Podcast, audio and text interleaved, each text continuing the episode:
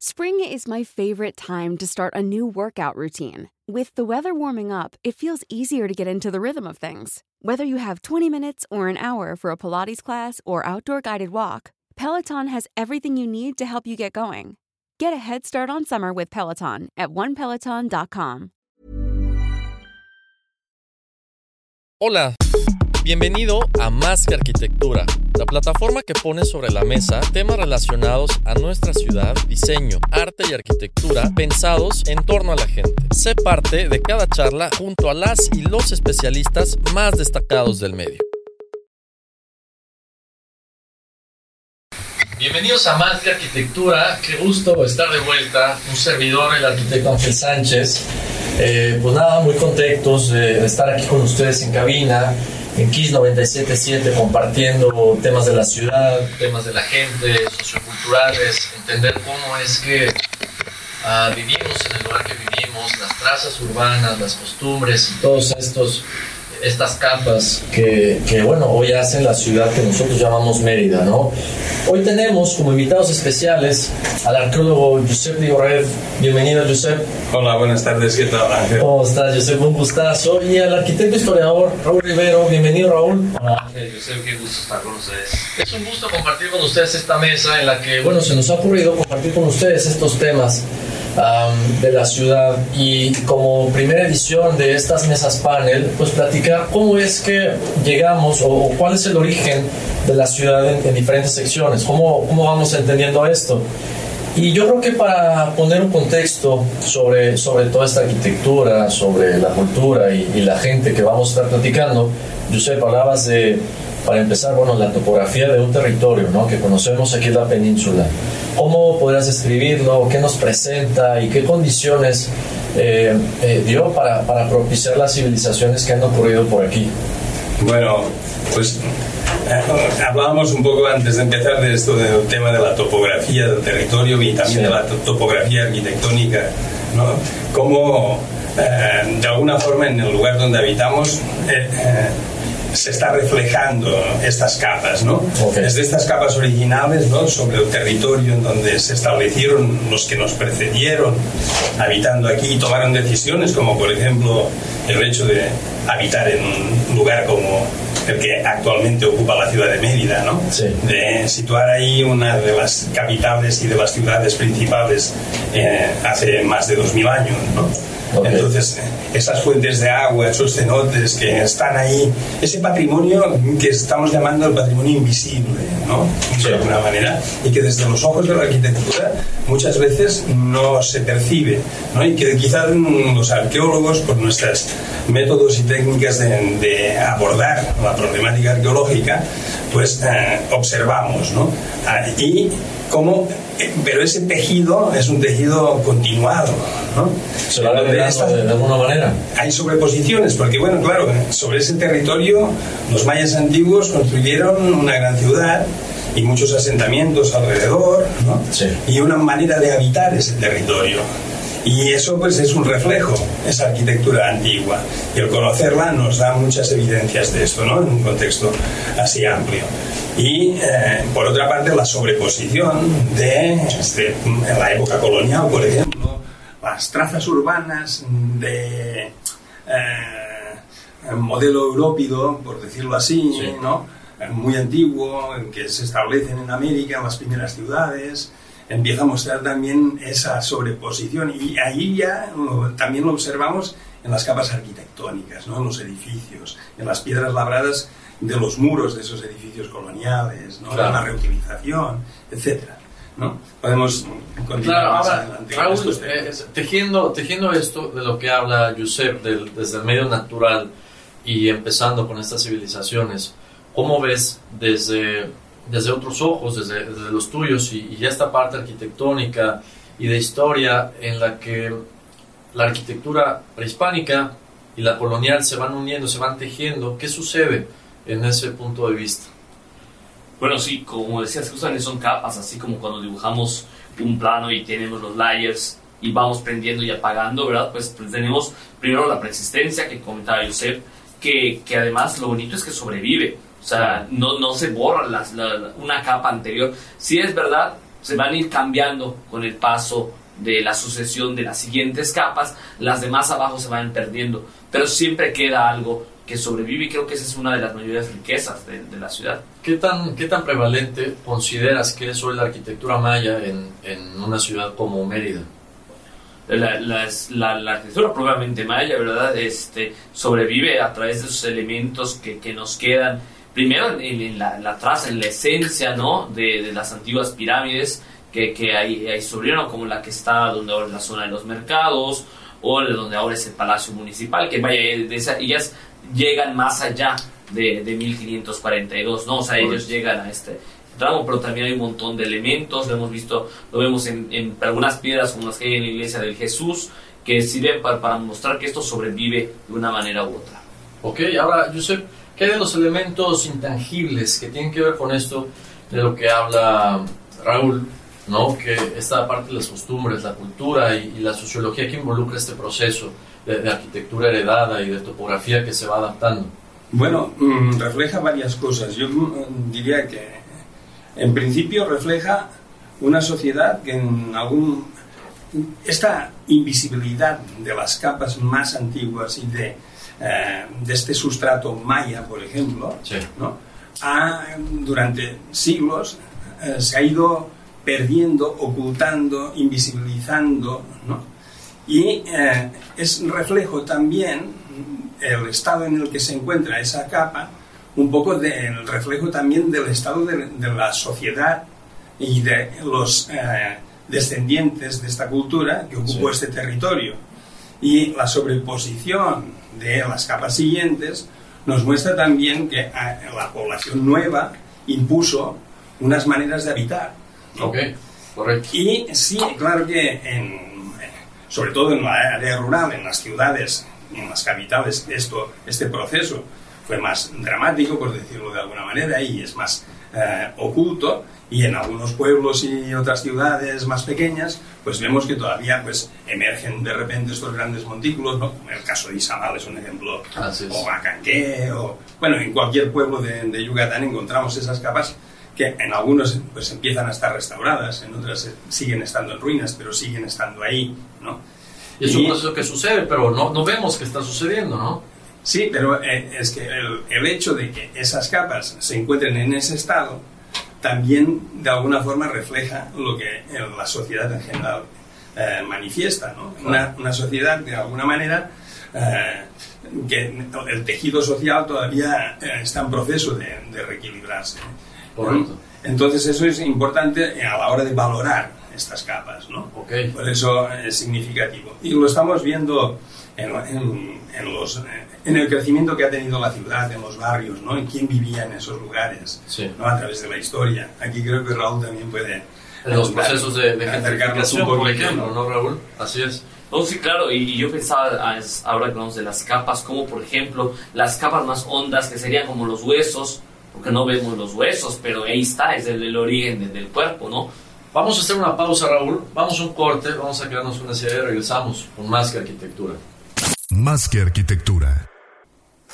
Estamos de vuelta en Más Arquitectura. Eh, retomando el tema, Raúl Rivero, arquitecto, historiador, cuéntanos, eh, hablábamos sobre la gentrificación y ciertos aspectos que, que se van sobreponiendo. Retomábamos el, el, tema con Josep. Adelante, Raúl. Bueno, es, es, claro que en el caso de Mérida, al ser la capital, pues va a tener unas dinámicas diferentes a los pueblos, donde, donde pues como sea, eh, había como que una mayor continuidad. En cambio, porque eran, podríamos decir, los mismos habitantes con distintas prácticas sociales, en cambio en la ciudad eran nuevos habitantes en todos los sentidos. Okay. Y cuando llegan nuevos habitantes, pues, pues cambia, siempre llegan. Y eso pasa en los movimientos migratorios en todo el mundo, ¿no? Ok, correcto. Eh, Josep, ¿cómo entender que este proceso y otros han, han dado o generado, marcado dinámicas en, en, la ciudad o en el estado. Por ejemplo, eh, hay sucesos que cambian la manera en la que vive la gente, que cambian la manera en la que se va construyendo la ciudad también.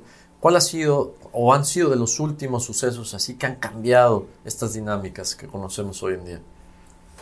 Bueno, yo creo que todo el siglo XX, bueno, y desde el XIX ya empezó ¿no? con el, la industrialización, la llegada del ferrocarril, por ejemplo, ¿no? Claro. Por poner un, eh, un, tema muy en boga, Así es. el de los trenes. ¿no? Eh, y pues eso detonó en un crecimiento económico y también en un efecto en el campo, en la producción, etcétera, ¿no? Bárbaro. Ahí, y allí pues eso es un, un- una, una fase importante, pero a partir de eso en el siglo XX el crecimiento ha sido exponencial Claro. en las capitales sobre todo, ¿no? Así es. Primero la migración de mucha gente de los pueblos del interior, ¿no? en los nuevos barrios, en la conformación. Y, esto, y además esto afectaba ya a los pueblos de alrededor, porque una ciudad como Mérida empezó a Itzimná, ¿no? que era un pueblito, Sí, a sí. también ya integrarse a la ciudad, Chuburná, ¿no? después. ¿no? Como que vemos todos estos... eh, Centros de población. urbanización de la ciudad, que le llamamos, ¿no? por decirlo así, en, en este ámbito. Y actualmente, pues esto continúa, este, este modelo de crecimiento, quizá más exponencialmente y más densificadamente. ¿no? El tejido urbano que podemos observar en estas capas más, eh, más diacrónicas, por decirlo, Claro. más, que, con más precisión, históricas, ¿no? que tenemos más información y que lo podemos ver, porque eh, Sí, se puede ir no es tocando una sobreposición, ¿no? sino que es un crecimiento que sí se sobrepone a lo que ya a las preexistencias de estos pueblos, de, de las haciendas que había, ¿no? de, de este, eh, de este paisaje que durante la colonia se fue conformando y en el siglo XIX eh, ya eh, se fue, empezó una transformación y en el Claro. siglo XX, por supuesto, ahorita tenemos esta ciudad con un crecimiento exponencial. Y yo diría que un cambio en ese sentido sí se da, pero en, los últimos, en las últimas décadas. En las Correcto. últimas décadas se está valorando de otra forma el territorio Y otros la estilos de manera vida también, ¿no? pero también con un, un enfrentamiento de intereses por diferentes sectores muy importante. Y aquí creo que el diálogo, eh, por Es, ejemplo, es entre, importante. eh, desarrolladores urbanos, eh, urbanistas, diseñadores del hábitat, arqueólogos, eh, conservadores del patrimonio, ¿no? Creo que allí también... Hay que platicar para, para tener esa conciencia. pues ya lo ¿no? estamos... mm, Lo, lo de estamos manera se está practicando. ¿no? Claro. En ese sentido, Raúl, eh, menciona Josep una evolución de las colonias que han habido en, en la ciudad. ¿Cómo consideras que esta, esta arquitectura o esta tipología de arquitecturas ha ido evolucionando en los centros de población? Ahora hablamos del centro y mencionó Itziná, García Jiménez, eh, Chuburná, tal vez. Eh, ¿Cómo han sucedido y qué estilos arquitectónicos van tomando cada uno? ¿Cómo se van modificando? Bueno, las primeras colonias ya están marcadas eh, por el porfiriato, con esta tendencia arquitectónica que, que tiene dos cualidades, es ecléctica e historicista. Ecléctica porque mezcla dos o más tipologías, e historicista porque se inspira en el pasado. Y predomina mucho por dos motivos. Uno, porque hay más vivienda, porque hay más población. Pensemos en toda la gente que por, como consecuencia de la guerra de castas tiene que emigrar hacia el noroeste de la península, a Mérida, a todos sus alrededores y, y al quedarse aquí empieza y llegan justo en una época que después va a venir la bonanza. Sí. Y esta, esta última cuarto del siglo XIX va a estar marcado por dos fenómenos. Primero, le, a la gente le va a ir bien. O sea, hasta el fregado va a estar bien endeudado. Desde un punto de vista capitalista. ¿no? Es, es esta observación, claro. Claro, pero a lo que yo voy, cuando, cuando te va bien, sueles tener más hijos. Y eso es que es, va a ser el incremento de población a, la- a la larga, ¿no? Y por una parte. Y por otra, ya mejoró la salud pública, que es algo que, que estamos perdiendo de vista. O sea, las defunciones que habían como que mantenido esa ciudad contenida durante siglos ya no había tanto. Entonces, al haber más gente, por eso esta arquitectura del porfiriato, pues pareciera que es, es más, pero claro que es más, porque había más vivienda, porque había mayor población. Hablas, hablas de, un, eh, de un estilo ecléctico en, en las arquitecturas y, en esta forma de ir desarrollando.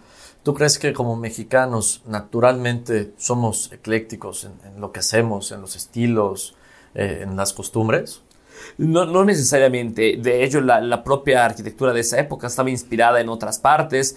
Eh, se suele decir mucho que de París, pero si vemos edificios como la calle 65, por ejemplo, es muy la zona del Soho de Nueva York. Entonces, esa arquitectura estadounidense también per- pervive. Pero la idea de mezclar también puede ser porque, pues, todos, eh, sobre todo en Mérida, que estamos imbuidos de tantas culturas.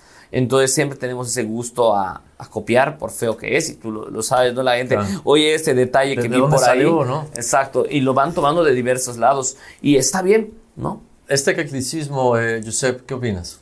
No, a mí lo que está comentando Raúl me hace pensar también, bueno, hablamos de densidad de población, ¿no?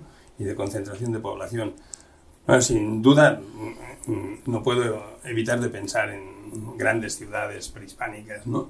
Como Claro. como Teotihuacán, ¿no? por ejemplo, como Palenque, con una densidad de población impresionante, o Mayapán, ¿no? o Chichén. ¿no? ¿Densidad como tenemos ahora o mayor, mayor, incluso? ¿no? Bueno, mayor que la ciudad de Mérida, no puedo decirlo así, ¿no? Sí. pero en el territorio, eh, a nivel de territorio, ¿no? Eran urbes- urbes, eh, en serio. Teotihuacán, por ejemplo, evidentemente que era Claro. un- una densidad muy importante, ¿no? Entonces concentraron, eh, y, pero también había un modelo, digamos, o un tipo de urbanismo, un concepto de ciudad diferente al que tenemos, que estaba relacionado con esa capa original del territorio. ¿no? O sea, encontramos en la ciudad de Sivichaltún, una ciudad que tiene 19 kilómetros cuadrados, Sí. con eh, mil- miles de, de viviendas y de construcciones, des- aparte de las monumentales que conocemos y cuando visitamos el sitio, Sí. un SAC B ¿no? de varios kilómetros que cruza la... Eran carreteras que- peatonales, Que es el ¿no? eje, de la- uno de los ejes de la ciudad, y de ese. SAC B salen otros SAC Bs que conducen a, otros, a otras zonas residenciales. ¿no? Entonces, eh, bueno, eh, pero en el centro de la ciudad que encontramos el cenote, ¿no? Y encontramos pozos, y encontramos... eh, Estos- eh, estos y recursos. y, es- y espacios entre estos conjuntos que sospechamos mucho que tenían que ver con el concepto que todavía en los solares mayas hay, ¿no? De zonas productivas y alrededor bosques, etcétera. Ese es un modelo que- es interesante de poner sobre la mesa, porque después viene el modelo europeo, que ya hablamos con las trazas coloniales, esta sobreposición. y el. Enequén y Este estos intenta- sembradíos, ¿no? este- Rompen con el, con Ah, el no, solar y con el estas áreas de, ¿no? y estos, esa del latifundio y estas áreas de conservación se, se van, ¿no? Claro, también la- la- el uso del territorio, ¿no? Pero a nivel de ciudad, creo que, digamos, este, eh, ese modelo ahora, y, y estaba eh, siguiendo también, por eso me hizo pensar esto, lo que decía Raúl, el modelo norteamericano de crecimiento urbano es mm, también un efecto importante actualmente, ¿no? Así es. Porque, y, y no ha afectado nada más en México o en Yucatán, sino también en Europa está afectando ese modelo de crecimiento, en donde ya no tenemos eh, en las colonias o en los barrios el parque central, en donde hay un, mercadito y hay un- una serie de, de, eh, equipamientos donde la gente se reúne. Sí. ¿no? Ahorita el modelo norteamericano son los grandes malls, los centros comerciales, y además construyendo con cosas que eh, en lugar de aprovechar la naturaleza, ¿no? se disneyfica la naturaleza, sí. ¿no? Se hace una caricatura se de- hacen de- esta lagunas, cuestión, ¿no? sí. Eh, etcétera. Como que no hay esa relación con, con esas capas anteriores y tampoco con ninguna, porque además en los pueblitos, ¿no? En las, en- por ejemplo, estoy pensando en Temozón Norte, ¿no? que ha sido engullido, está siendo engullido de una forma, pues Canatún, que ya también está ahí, ¿no? Encima. O sea, ¿cómo, cómo eh, está, eh, nos hace repensar el concepto de ciudad y el concepto de desarrollo? Que es un poco también ese, un dilema que, en el que estamos muy trabajando, que es esa, esa co- eh, ese diálogo entre la conservación lo y el desarrollo. ¿Qué consecuencias crees que puede traer para, para la Mérida y, Yucatán futura, Josep y, y Raúl, el, el no hacer caso a esta topografía, a este territorio y, y a estas señales claras que nos dan que otras civilizaciones han aprovechado y que ahora hacemos a un lado completamente? Bueno, yo creo que hay una... Ya, ya hay indicadores de esto y tomamos conciencia y muchas de las áreas de crecimiento conservan en sus espacios públicos, por lo menos, eh, sitios arqueológicos, vestigios de la antigua población, eh, las, las haciendas o anexos de haciendas, se vuelven espacios públicos, lugares de convivencia. Entonces, también pues, la valoración del pasado y de estos centros de población, ¿no? de los pueblos, ¿no? el poder conservar estas zonas como de patrimonio cultural. Creo que Mérida y Yucatán tienen un, un potencial inmenso ¿no? para, para enfrentar estos retos que además, eh, ahorita con estas emergencias, ¿no? la sanitaria de la que salimos, no sé. O- o sí, exacto, no, sabemos si estamos, seguimos. hay un problema muy grave es. también, ¿no? Y la climática, ¿no? Porque estas áreas verdes, estas concentraciones de población, creo que Hay inundaciones, ¿no? Ya, ya lo vimos hace, hace dos años, claro. Claro, ¿no? Entonces hay que, eh, creo que estamos tomando conciencia eh, y qué bueno aprovechar estos momentos para, para mm, realmente repensar la manera de habitar en un territorio como este, ¿no? Con una oportunidad como la que tenemos en Yucatán. Pero a través del diálogo y poder generar esa, esa conciencia, ¿no? Sí, definitivamente. Eh, Raúl, antes de que nos vayamos contigo, vamos un corte y regresamos con más que arquitectura. Tú escuchas Más que Arquitectura. Estamos de vuelta en Más que Arquitectura. Eh, aquí la, conversación se va, se va poniendo buena en la cabina. Em, Raúl Rivero, por favor, em, hablábamos de ciertos ideales que, con, las, con las que las colonias en, Mérida y en Yucatán han crecido y, bueno, consecuencias de las que Josep habla que, bueno, podrían suceder si no guardamos eh, conciencia del territorio, la topografía y costumbres heredadas de, colonias, de, culturas prehispánicas, por ejemplo. Pero si tuviéramos que poner un ejemplo de una colonia, un nodo de desarrollo en la ciudad que llevó estos ideales a cabo y así comenzó, ¿cuál sería? Bueno, para mediados del siglo XX el ejemplo sería la colonia alemán, eh, porque esa fue planeada a propósito. Eh, unos 15 años después sería la Unidad Internacional Revolución Cordemex, que también tiene muy marcado el, núcleo urbano y de hecho esto está perfecto en cuanto a la zona de trabajo, la zona de habitar, la zona del equipamiento, está perfectamente zonificado. Sin embargo, muchas más podríamos eh, generalizar diciendo que las colonias que rodean a lo que conocemos como el circuito colonias, justamente son las que tienen esta idea de mantener la plaza de la colonia con la iglesia, un espacio comercial, no será un mercado, pero están las tienditas, la carnicería, la frutería, la escuela. Entonces, pues la idea esa de que los servicios inmediatos los tenga cercanos. Porque el problema a largo plazo va a ser la cuestión del desplazamiento. Entonces, si tenemos el, equipamiento barrial bien resuelto, bueno, entonces al menos... Eh,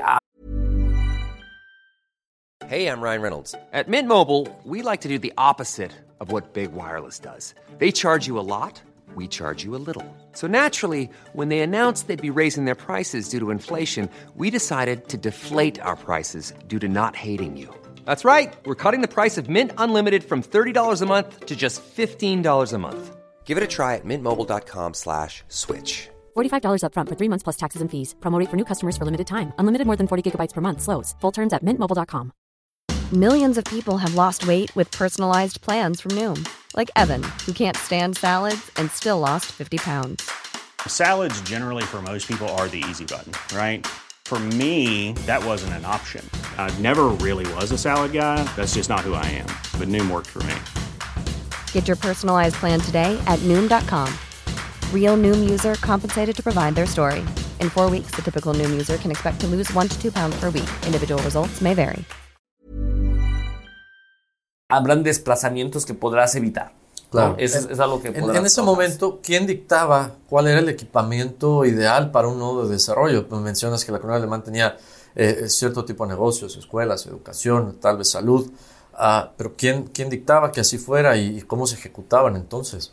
Bueno, eh, había algunas que tenían sus propios desarrolladores eh, que ya estaban planeadas, como con el caso del alemán, que se vendieron hasta las casas. O sea, era propiamente un fraccionamiento, en el sentido de que se están vendiendo las viviendas ya listas.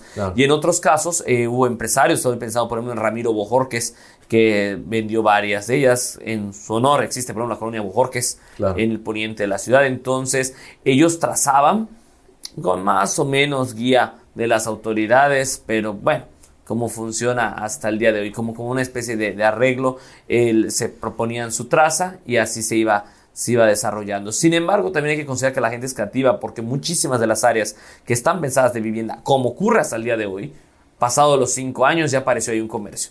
Y entonces ahí el planeamiento empieza como que a torcerse porque esas áreas de la cuestión de pensar en el tráfico, porque bueno, como sea, ya aparece un negocio, pero el negocio implica sacar y retrosacar autos, meter autos, estacionar autos, entonces ya cambiaste la dinámica de cómo se planeó. Pero el, negocio tendría que ser un factor eh, elemental en el desarrollo de una colonia, ¿no? Porque si hablas de una vialidad primaria en una colonia, naturalmente va a haber comercio que sirva a la vivienda que está junto a esa eh, vialidad. Sí, es, en teoría así, debería, de, debería de ser, pero ya ves que cada desarrollador pues tiene sus propias ideas y, luego la gente también es muy creativa, ¿no? Entonces eso, eso influye. y, y, por ejemplo una casa que la compras como casa, de repente, ya, de repente ya es oficina y con eso ya le moviste la dinámica a esa zona. Porque ¿dónde estacionas los autos? Y realmente ahora otro problema que yo sigo pensando que el mayor problema derivado del crecimiento de la ciudad es el problema del transporte porque necesitamos transportarnos por vehículo por, por las distancias que nosotros recorremos. Claro. Entonces, eso obliga a tener en tu casa dónde estacionar y al lugar al que vayas, dónde te vas a estacionar. De hecho, podemos pensar, si, si tienes dos opciones de espacios a los cuales ir a comprar un producto y en uno te puedes estacionar fácilmente y en otro no, pues te vas por donde te puedes estacionar fácilmente. Así es. Ahora, antes de meternos a movilidad en un tema contemporáneo, Josep, ¿cómo, cómo funcionaba la movilidad en, en una eh, etapa anterior en la ciudad, en la península? ¿Cómo se lograba eh, mover estas distancias antes de que existieran los vehículos como los conocemos hoy en día? Pues imagínate las distancias, por lo menos en la época prehispánica, que, eh, que se podían hacer por jornada, ¿no? Ok. O sea, caminando, ¿no? Y, por, y depende de lo que te tuvieras que transportar.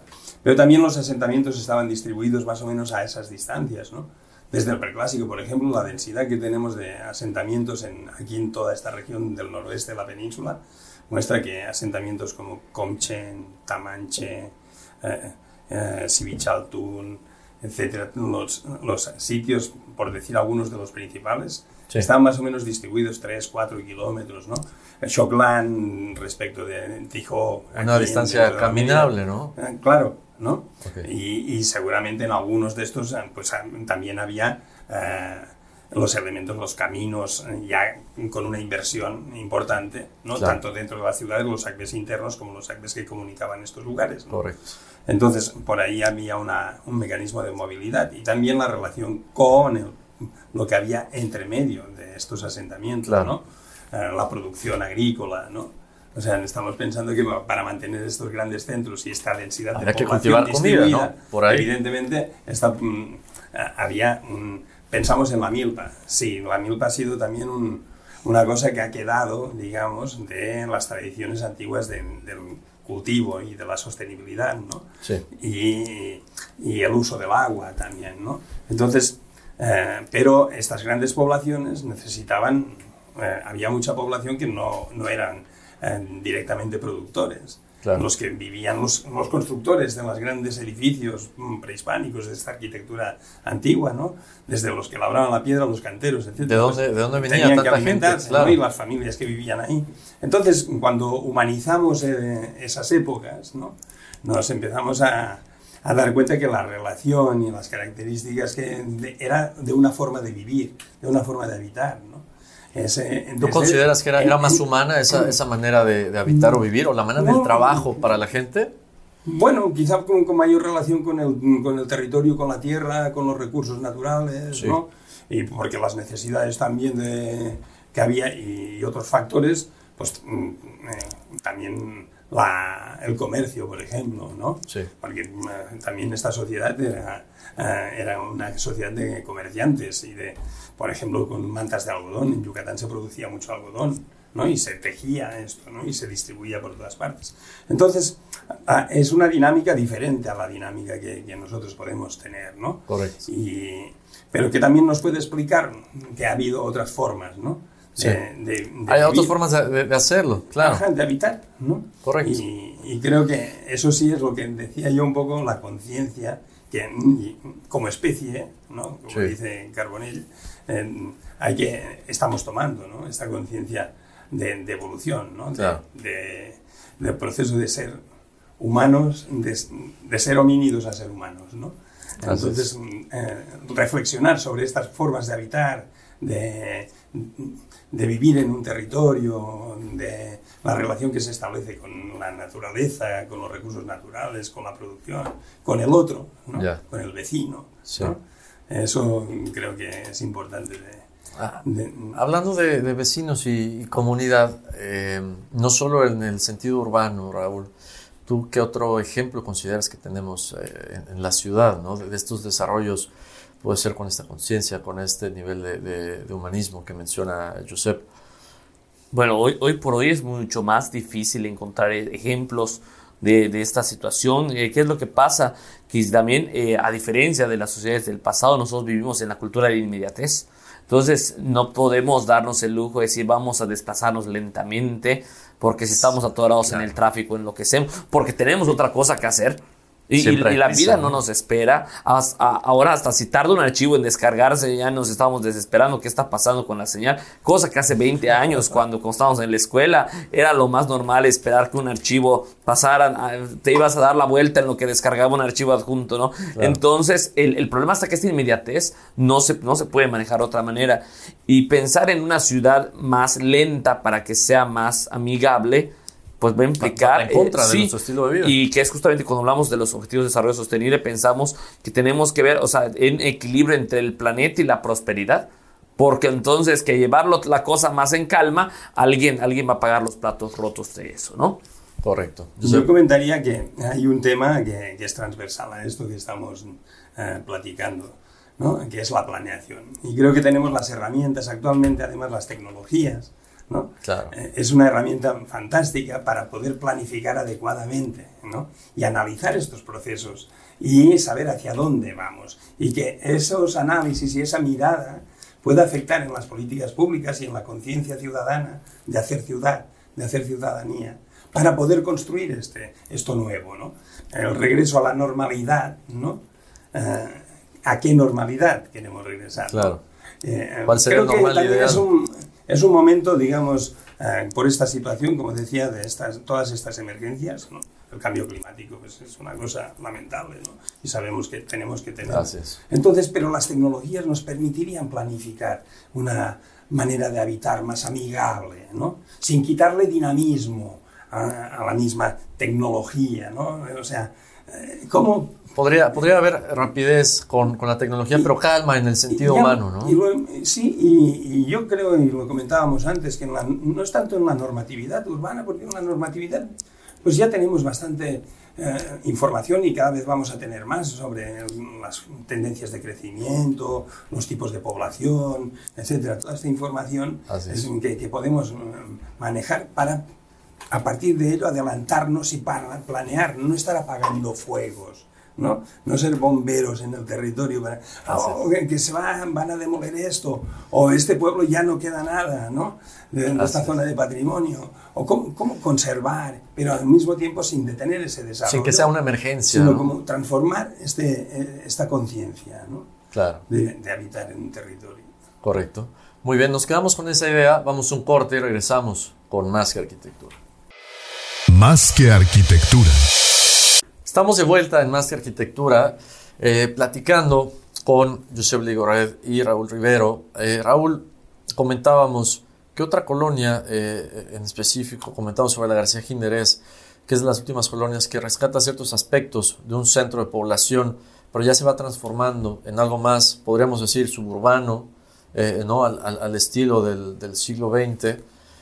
Y de ahí para, para adelante o de ahí para ahora, pues ya se, se va atropellando toda la situación. ¿Cómo sucedió? Pues La, la García Ginerés, originalmente San Cosme, que su nombre actual se lo debe a su, a su fundador, Joaquín García Ginerés, pues es, retoma este modelo de los barrios, incluso la traza en, en Damero, eh, ahí se, se traslada, eh, porque si bien la colonia, la primera colonia fue Chuminópolis, pero Chuminópolis no tiene esta plaza, esto tan, tan claro como la García Era un anexo del centro, nada Eh, más, ¿no? Sí, fue, es- no, bueno, como era la primera, así que como todo el primer ensayo suele tener sus problemas, pero, pero la García Generés y logró, quizás la García Generés su mayor logro es conservar la vegetación que hay en los predios, o sea, Ok, es una, ok. vegeta- Bueno, una que colonia nublada. me meto, pero me- yo creo que el, el proyecto de la García Ginerés eh, y San Cosme, ¿no? con esas manzanas, ¿no? Gi- Con- gigantes, que ya son estaban muy grandes, ¿no? consideradas, digamos, para esa sostenibilidad, ¿no? De- con, con árboles, eh, con frutales, ¿no? que las casas y las quintas ¿no? de esta colonia tuvieran esa, esa característica. ¿no? De alguna forma buscaban y, también trasciende eh, el momento donde se manifiesta, por ejemplo, en el parque, el, Parque de las Américas, como uno de los espacios públicos eh, más logrados y consolidados de la ciudad y además mm, eh, significativamente a nivel arquitectónico, a nivel de artes Claro. visuales, a nivel de hábitat, ¿no? Eh, como que es un espacio en donde además ahí asoma la búsqueda de esa identidad propia, ¿no? La búsqueda en Yucatán ¿no? y en Mérida de una manera de crecer y de hacer ciudad propia, Propia. ¿no? Y arquitectónicamente también manifestar esa identidad. ¿No? Un, Ahí, un neomaya, por ejemplo. Un claro, claro, ¿no? Esa, esa búsqueda y de los, la gente que participó en todo esto, ¿no? Desde el catalán, aquí tiro agua para mi tierra, de García, García Claro. ¿no? Y, y- pero Am- Amabilis y todos los que participaron en eso, ¿no? Sí. En, en ese movimiento intelectual, por decirlo así, de arquitectos, de ingenieros que buscaban nuevos significados, ¿no? Y ahorita, pues yo no sé, eso lo dejaría más a ustedes como arquitectos, pero el diseño, el diseño, el concepto de diseño urbano, de los fraccionamientos e incluso de las viviendas y de- del concepto de vivienda con su espacio para, eh, para habitarlo, ¿no? no solamente eh, lo construido, como que se ha ido reduciendo. También, evidentemente, pues atendiendo las necesidades mm, eh, de la población, ¿no? Y, de- eh, pero eh, yo no sé si, y también estas tendencias del diseño urbano en los fraccionamientos nuevos, en los desarrollos cerrados, ¿no? Lo que Sí. hablábamos. Antes, si encontrábamos una chocalle, era porque ahí eh, o había una hondonada, una depresión, un cenote, una cueva, o había un cerro, y entonces había, habían tenido que desviar la calle, ¿no? Pero actualmente cuando te encuentras un muro en estas nuevas urbanizaciones, es el muro del fraccionamiento de al lado que está desconectado del otro, ¿no? Y no hay Y no hay esa, eh, como decía, esa vinculación, eh, esa manera de vincular este crecimiento, ¿no? Sí. Y de hacerlo, por, un- por una parte hablamos de la necesidad de movernos rápido y de dinamizar, pero creamos muros, muros, muros y nos encerramos, ¿no? Eh, entonces, eso es lo otro de hacer ciudadanía desde una perspectiva antropológica. Pero mencionas algo muy valioso, Josep, también en el, en el tema de este movimiento eh, que genera plazas como, como Plaza de las Américas, pero también una cuestión intangible que viene debajo de eso y el tema de la identidad y cultura y este pensamiento que buscaba algo propio. Eh, ¿a, dónde se fue eso? Pues eh, yo, yo más bien siento que se fue a la idea de comprar, la idea de vivir en un conjunto habitacional tipo esposas desesperadas, donde todo Claro. está así muy, muy, muy, Sí, muy sí. de serie, cuando en realidad eso es todo lo opuesto a lo que vemos con una García Jiménez, que goza de una gran conectividad. Y eso, de hecho, la permite mantener bien hasta el día de hoy porque es permeable. Puedes entrar por un lado, puedes salir por el otro sin mayor problema. Es inclusiva, Y, ¿no? Además. Sí, es, es- es que puedes moverte sin problemas. En cambio, en, en estos espacios, esos eh, desarrollos cerrados, pues, ¿cuánto te puedes quedar atorado en la puerta de acceso? Entre que si sales, el tráfico, cómo se conectan, cuántas... eh, caminando no se puede cortar espacios. Hay gente que vive en el mapa, vive, vive a unos pasos, pero en la vida real tiene que dar tremendas vueltas. Así es. Entonces, eso es lo que va, lo que va rompiendo y, y también mucho va de que la gente está pensando en una manera de habitar que quizás no sea la que nos convenga para la ciudad. Claro. Bueno, pero en, en este sentido siempre hay diferentes eh, direcciones en el pensamiento y sobre todo en el pensamiento cultural y, y arquitectónico. Eh, ¿Cuál crees que prevalece en el sentido arquitectónico-cultural hoy en día? ¿Quiénes son los que están o, estamos, como, como ustedes como nosotros, empujando a que esto eh, pueda generar una conciencia?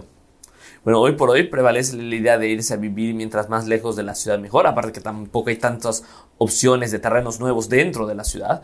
Y eso, eso es una, una realidad. Y, y también, y yo creo que ya la gente ni siquiera se fija mucho en la traza del desarrollo cuando compra. Y eso es- se ha vuelto más compleja la, la realidad.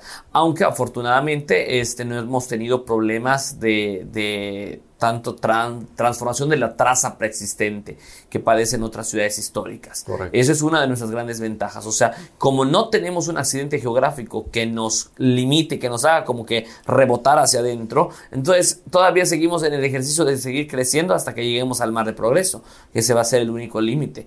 Pero por mientras no hemos tenido ese efecto que ahora que lo, lo vimos en el Comité Científico de Ciudades y Pueblos Históricos, el año pasado el tema fue Chihuahua, que lo estaba padeciendo, este año es Monterrey, en el cual eh, o sea, ya, ya empiezas a remodelar la traza existente, que eso todavía es más grave. Correcto. Josep, No, pues yo digo que creo que en Yucatán y en Mérida tenemos una oportunidad eh, fabulosa para mm, trabajar esto, estos fenómenos. ¿No? Y la traza urbana, el centro histórico, todo lo que, eh, que representa estas colonias, como la García Ginerés, como la Alemán, ¿no?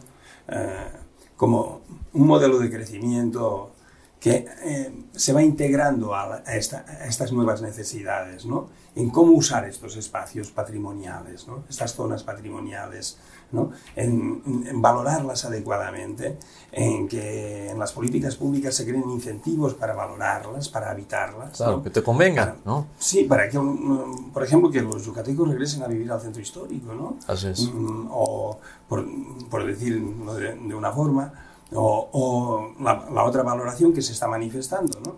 Don- donde el patrimonio arqueológico, el patrimonio natural, empiezan a ser hitos importantes en el crecimiento de los nuevos polos de la ciudad, ¿no? Así es. El Parque Nacional Sivichaltún ya es- está ya son- alrededor ya está casi totalmente rodeado, ¿no? Sí. Pero las poblaciones como la Sivichaltún, Chablecal, Temozón, Xcanatún, eh, que, que, que lo rodean deben de también seguir manteniendo su configuración como poblaciones, ¿no? Como pueblos, ¿no? Como por los O sea, satélites, ¿no? Digamos. Todavía podemos trabajar en, en este, en este cambio en la manera de, de habitar. Y creo que pues, en Yucatán y en Mérida tenemos una gran posibilidad ahí, ¿no? Y dialogar con los diferentes actores y que en las políticas públicas esto se refleje y que haya mayor participación de la ciudadanía para apropiarse de estos espacios. ¿Qué hay, ¿no? ¿qué hay de proyectos Y- vigentes? el vivir, eh, el, el vivir es. ese patrimonio, ¿no? el vivir estos espacios. proyectos vigentes con ese ideal, por ejemplo, en tu caso, Josep Choclán, eh, ¿qué, qué pasará con espacios dentro de la ciudad que pueden servir para, para, para revitalizar estas mismas situaciones de las que estás hablando? Bueno, yo creo que esto crea como una red, ¿no? Y que tiene que ver con la movilidad, ¿no? Sí. Tanto los espacios, las áreas verdes, los parques arqueológicos, las, ah, los cascos de hacienda, los centros de las poblaciones, ¿no? Todo esto puede estar muy bien inter- mm, ¿no? Hay el tema de las ciclopistas, ¿no? Una manera de, de relacionarse con, con el territorio a través de estos... eh, eh, de, de- la articulación de estos espacios públicos, ¿no? de convivencia de la gente. Por eso mm, yo pienso que tenemos una gran oportunidad en este Centrarlo en- territorio. en ¿no? eso, Los cenotes, en ¿no? la gente. el tema de los cenotes, hay cenotes que están contaminados, que se están sacando basura continuamente. Estás en fin de semana también hubo un grupo que estuvo sacando aquí en Sitiades el cenote otra vez, que se han- eh, pero esto de integrarlo a estos espacios de la ciudad y, de- y- y que se pueda vivir. ¿no? que podamos vivir este territorio. Se nos, se nos ha acabado el tiempo el día de hoy, Josep, eh, que se ha ido como relámpago. eh, gracias. Antes de irnos, eh, Raúl, ¿qué reflexión te deja este último comentario me deja el, el reto que tenemos como, como municipio de Mérida, diría, porque es la ciudad, o sea, el municipio de Mérida no es solo, las, no es solo la ciudad de Mérida, sino que es la ciudad de Mérida, la ciudad de Ciudad Cauquel y las 47 comisarías y subcomisarías. Entonces, lo que la tarea pendiente es evitar que para las comisarías y subcomisarías, como decíamos, las que rodean a la ciudad, que, que les compartamos o que les contagiemos, usando términos actuales, los problemas urbanos que ya tiene la ciudad de Mérida. Generar esta conciencia. Exacto, con planeación se debe de evitar que, las, que, que, que cuando la ciudad de Mérida se reúna con ellas, choquen, sino en el contrario, se embonen como un rompecabezas. Buenísimo. Raúl Rivero, Josep Lebroy, muchísimas gracias por estar con nosotros el día de hoy. Eh, buena mesa, la vamos a repetir próximamente. Espero eh, que contemos con ustedes. Eh, gracias a Tania en los controles, gracias por la paciencia también. Y pues nada, un servidor, el arquitecto Miguel Sánchez, José en los controles digitales. Nos vemos hasta la próxima con más arquitectura. Los inexpertos, Javier Alonso y Ángel Sánchez, te esperan el próximo miércoles a las 8 de la noche para continuar conociendo todo el mundo de la arquitectura, diseño y construcción. Más que arquitectura. Solo por Kiss 977.